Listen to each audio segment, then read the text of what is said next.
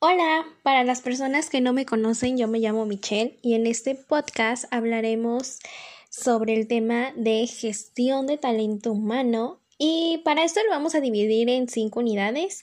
Tocaremos diferentes aspectos eh, muy importantes de cada tema.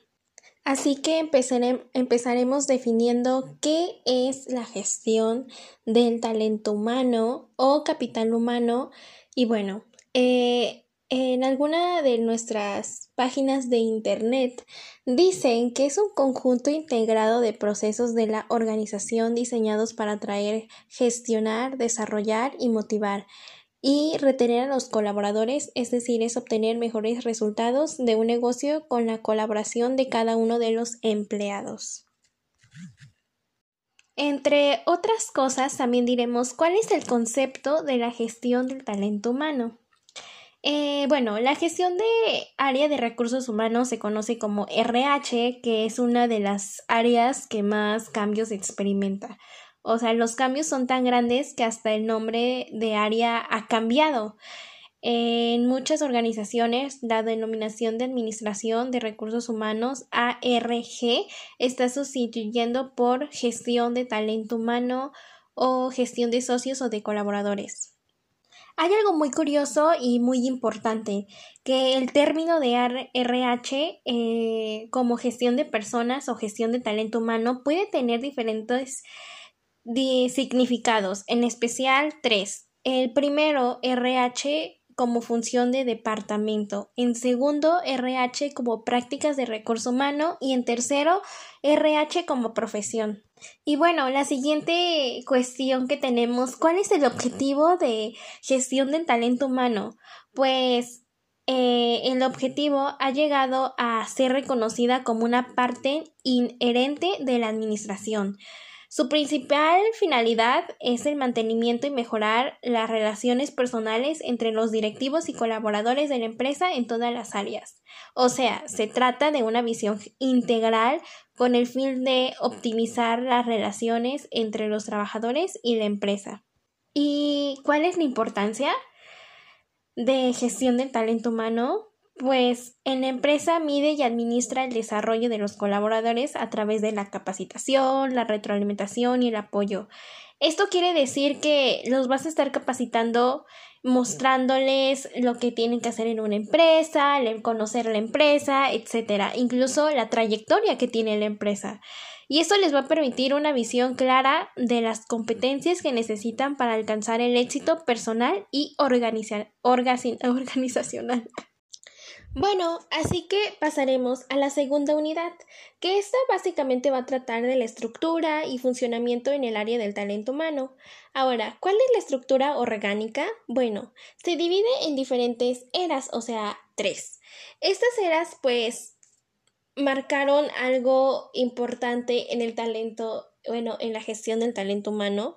Y la primera es que se llama la era de la industrialización clásica. Esta era se presentó, bueno, este periodo se presentó justamente después de la revolución industrial y bueno, una de sus principales características fue aumentar la industrialización en el mundo entero y provocó el surgimiento de los países desarrollados o industrializados.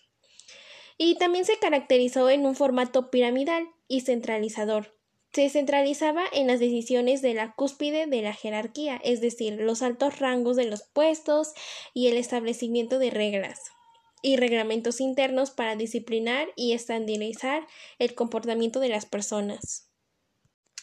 La siguiente era se llama la era de la industrialización neoclásica, que esta prácticamente fue como en la década de 1950 y 1990 y se inició pues después de la Segunda Guerra Mundial eh, y pues este momento había cambios muy radicales y pues drásticos y las transacciones comerciales pasaron del ámbito local al regional y del regional internacional y fueron como muy intensos todos estos y pues acentuaron la competencia entre las empresas.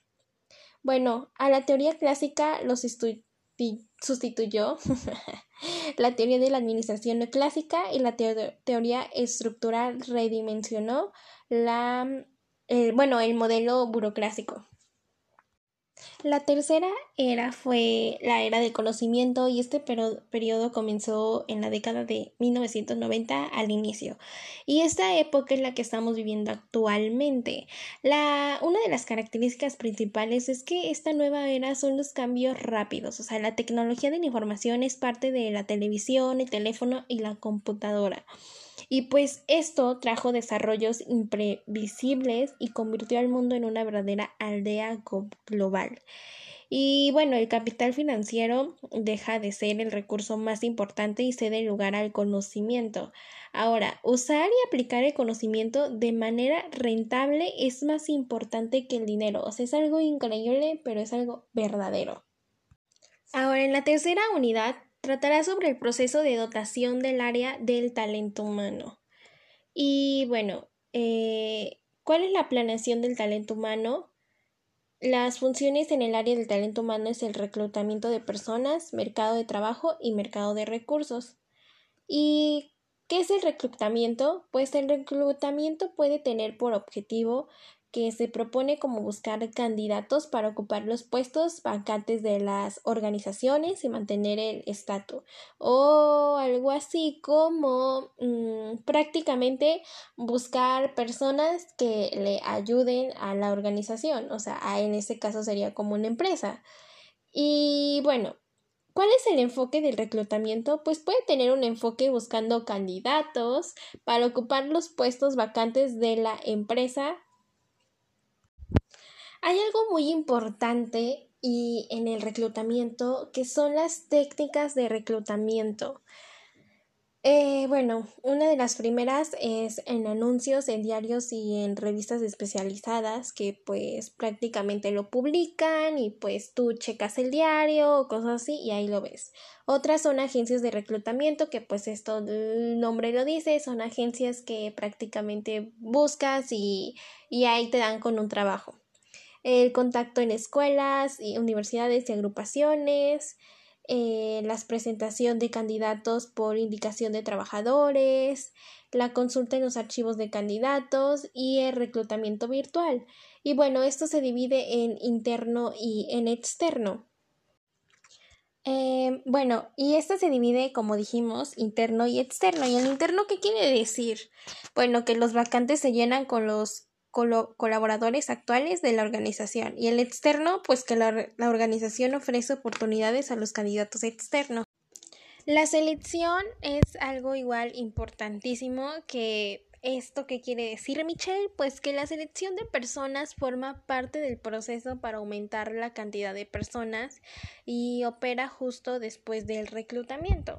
O sea, es decir, hacen el reclutamiento y después seleccionan a la persona. Depende de, este, de estas técnicas de reclutamiento. Y bueno, su función es como un filtro que solo permite ingresar a la organización o a la empresa a algunas personas, aquellas que cuenten con las características y pues aptitudes que la empresa eh, está, bueno, necesita o requiere. Ahora, para esto necesitan unas técnicas de simulación y esto se agrupa en cinco categorías.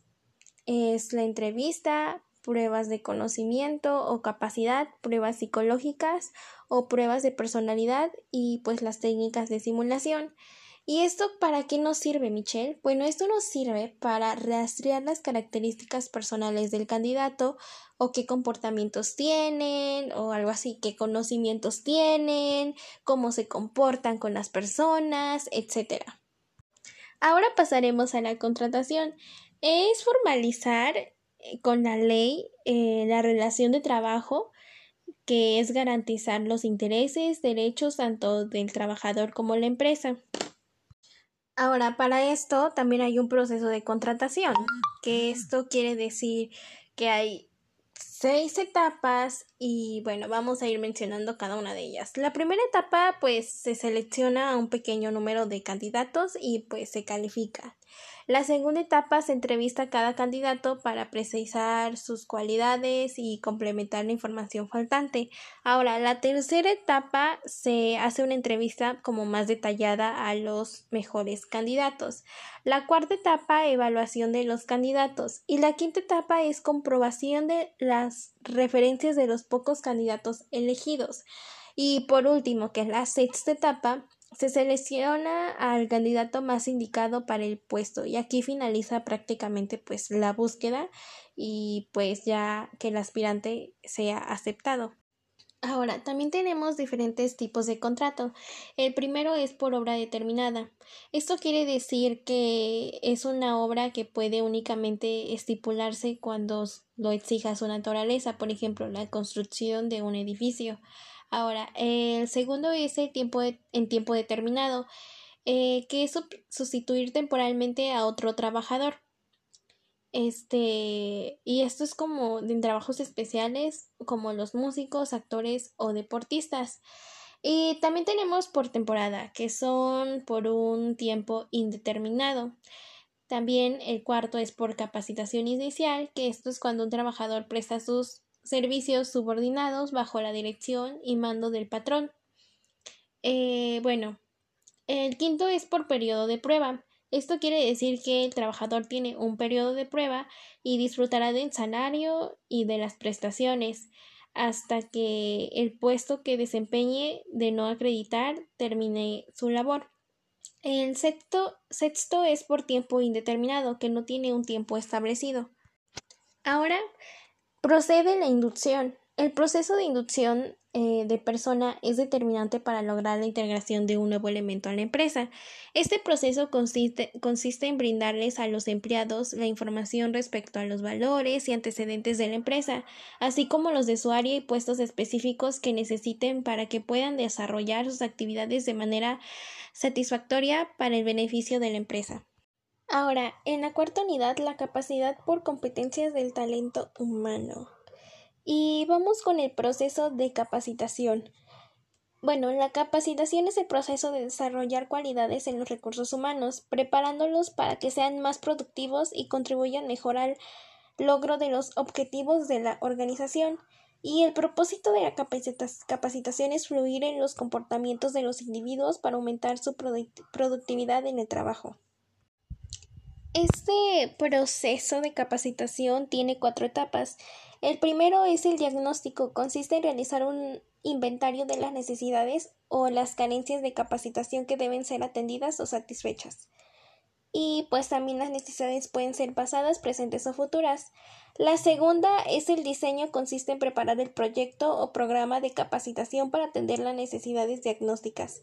La tercera es la implantación, es ejecutar y dirigir el programa de capacitación. Y por último, que es la cuarta, la evaluación consiste en revisar los resultados obtenidos con la capacitación. Ahora, para esto hay un diagnóstico de necesidades. Esto quiere decir que es un área de información o de habilidades que un individuo o un grupo deben desarrollar para mejorar o aumentar su eficiencia, eficacia y productividad en el trabajo. El diseño de programa de capacitación eh, bueno, esto se refiere que es una segunda etapa del proceso. Se refiere a la planificación de las acciones de capacitación y debe tener un objetivo específico, es decir, una vez que se haya hecho el diagnóstico de las necesidades de capacitación o un mapa con las lagunas entre las competencias disponibles y las que se necesitan, es necesario plantear la forma de atender esas necesidades en un programa integral y cuestionado. Ahora, las tendencias de capacitación. Bueno, eh, algunos de ellos, la primera es el aprendizaje como estrategia empresarial, la segunda es el aprender, la tercera es la capacitación como consultoría del desempeño y la cuarta, los líderes están concediendo gran valor al estilo de coaching y el quinto, el papel del especialista en capacitación y desarrollo. Ahora vamos con la quinta unidad y las tendencias y desafíos en la gestión del talento humano. Y bueno, tenemos la primera que es empowerment. Es una tendencia o, herramienta que consiste en delegar, en delegar, otorgar o transmitir poder, autoridad autónoma y responsabilidad a los trabajadores o equipos de trabajo. Es una empresa para que puedan tomar decisiones, resolver problemas o ejecutar tareas sin necesidad de consultar u obtener la aprobación de los superiores. ¿Y cuáles son los aspectos más importantes en ella? Bueno, lo más importante es adquirir mayor poder, autoridad, autonomía y responsabilidad. Los trabajadores se sienten más reconocidos, considerados y por supuesto más sutiles. Y bueno, como consecuencia ganan en autoestima y se sienten mucho más motivados y comprometidos con la empresa, lo que sin duda mejora la productividad. Ahora también tenemos el outsourcing, que consiste en la delegación de funciones de una empresa a otra que se especializa en dicha tarea y sus mayores beneficios están la reducción de costos y el acceso a nuevas tecnologías. Y bueno, ¿cuáles son los aspectos más importantes? Es el uso de subcontratación, trae consigo diversos beneficios, entre ellos destacan que permite enfocarse en lo que realmente importa y la actividad que hace la empresa para ganar dinero. Disminuyen los costos ya que se pueden pagar menos por ciertas funciones, por ejemplo la limpieza, y permite tener una organización esbelta. Ahora, ¿qué es la gestión del conocimiento? Es un nuevo método de gestión empresarial. Entre sus objetivos destacamos la intención de mejora de los resultados de la acción de las organizaciones. Para esto tenemos que tener en cuenta como la productividad es de las empresas y las corporaciones, la competitividad, la capacidad de liderazgo de las organizaciones en sus respectivos mercados y las oportunidades de negocios. Y bueno, los aspectos más importantes de gestión del conocimiento es mejorar la calidad en productos y servicios, mejorar la atención al cliente, mejorar las relaciones con los proveedores, mejorar la comunicación interpersonal, eh, permite una mayor eficacia en el uso de los recursos, proporciona mejores herramientas para la gestión de la dirección. Y bueno, esto sería lo último de este podcast. Espero que les haya gustado mucho.